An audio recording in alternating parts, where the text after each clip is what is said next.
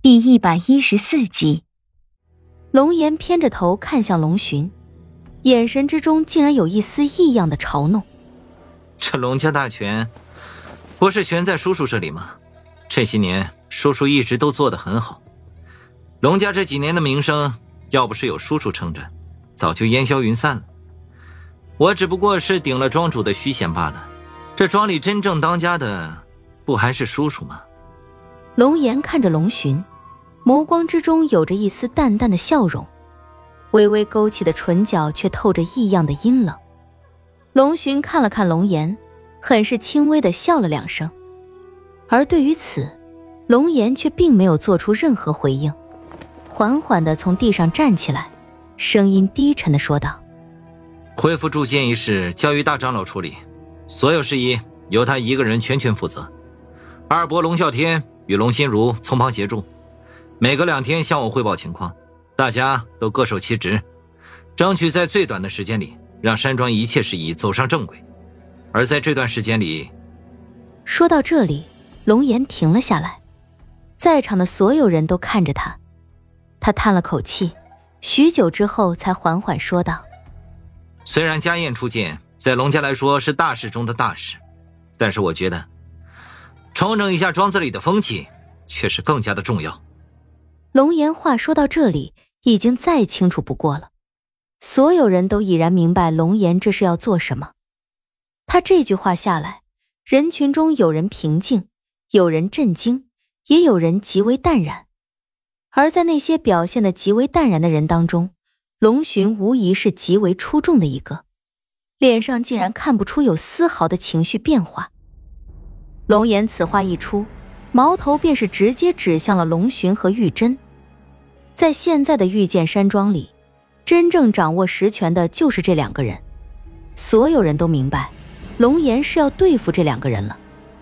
就从我这个旁观者的角度来看，龙岩此举有点过激了。若是决心要对付一个人，万万不能在大庭广众之下明目张胆的说出来，特别是在这样两个真正掌握权力的人面前。这样一来，龙岩以后的行动将变得十分被动。但是龙寻在这样的情况下却是显得完全不为所动，这一点让我大感意外。龙啸天与龙心如这两人虽然也表现得极为淡然，但是从他们两个微微握紧的拳头上来看，他们也像是憋屈了很久很久。军师三娘就在剑阁之外的回廊上静静的目睹这一切，心里波澜起伏。如果他没有听到龙岩那句话，如果他并没有来到这里，也许在龙岩重新回到庄里之后，他会变回曾经的那个小女孩。然而现在一切都不同了。其实我也明白，人怎么可能回得去？对于经历过的事情，又怎能假装没有经历过？从他隐瞒住龙岩伤势的那一刻起，就再也变不回那个小女孩了。君十三娘走出回廊。山谷之外，细雪静然。他有些晃神的走在这条迂回的长廊上，碧绿的裙摆，颀长的黑发，神情是那么肃然。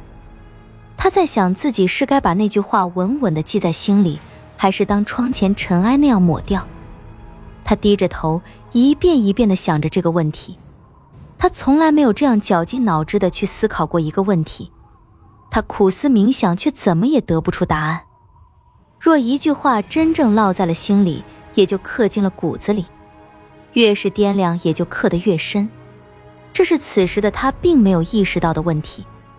龙岩那伟岸的身形，他时而的幽默和时而的强势，就在这思来想去的间隙，不知不觉地绕进了心里。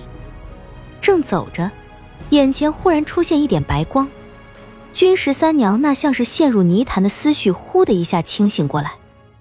他的视线缓缓上移，面前一身白裙的玉庆直愣愣地站在他面前，嘴角带着一丝嘲弄颓然的神色，眼角微微有些潮湿，像是流过泪。还不等君十三娘开口，身前的玉庆声音凄凄然的响起：“我输了，不仅仅是输了一件衣裳，更失了一个人心。”三千飞雪。断崖边的红木回廊上落了几捧薄薄的积雪，雪落无声。在这寂静无人的回廊里，玉庆那颓然心碎的声音，像是一记闷锤响在君十三娘的心口。她微微抬眼，发现眼前的玉庆正用一种无神的眼光看着自己，心里思索了片刻。哦，看来剑阁之中的议事，他也去了。姐姐，若一个人的心真正属于自己，那才能称作是失去。但是这颗心本来就不是自己的，又谈何失去？君十三娘这句话似乎是刺激到了玉清，她颓然的神色陡然一变，愤愤道：“这世道果然是变了，连一个小丫头都敢跟我说教了。在这御剑山庄里，我不会向任何人低头，更不会向你低头。我就纳闷了，那么高的断崖，怎么就没摔死你？”君十三娘神色一变，一股愤怒之感从心底直冲脑门。玉庆，她的声音十分洪亮，且带着无法压制住的怒火。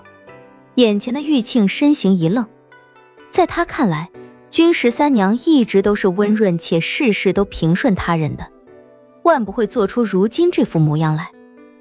现在的君十三娘双眸冷视着玉庆。她唇角微微勾起，却看不出任何的笑意，是一种很阴冷且带着杀气的眼神，看得玉庆浑身不自在。这种眼神让玉庆感到害怕，感到不安，仿佛自己在君十三娘面前就像一只受了惊的小兔子。君十三娘朝玉庆走过来，双眸依旧冷冷地看着他，不知为什么。一向要将倔强的玉庆竟然不由自主地后退了两步，从来没有人能够在眼神上让他感到畏惧。他更没有想到的是，这个让他浑身颤抖的人曾经是个天真乖巧的小姑娘。见玉庆后退，君十三娘也不再迎上去，站在原地，双目冷视着玉庆。别以为我还是曾经的那个小姑娘，我曾经信任你。而你却差点让龙岩葬身在四神杀阵之中，我敬重你，才叫你一声姐姐。你若再咄咄逼人，我君十三娘不介意下些狠手。眼前的这个小女孩，还是我曾经认识的那个君十三娘吗？不仅仅是她不相信，就连我看到这里也不免有些错愕。我虽知道她经历了这里的种种，谎言也罢，满腹心机也罢，那些都不是出自她的本意。但是现在我发现，这些都是他打心底里说出来的。没有人比我更明白君十三娘，不仅仅因为我与她神思相连，更多的是我和她同为女人。此时的君十三娘之所以会如此愤怒，除了因为玉庆的高傲之外，更多的是因为她提到了那个让她永远也忘不了的地方。那个地方几乎让龙颜废了双手，丧了性命。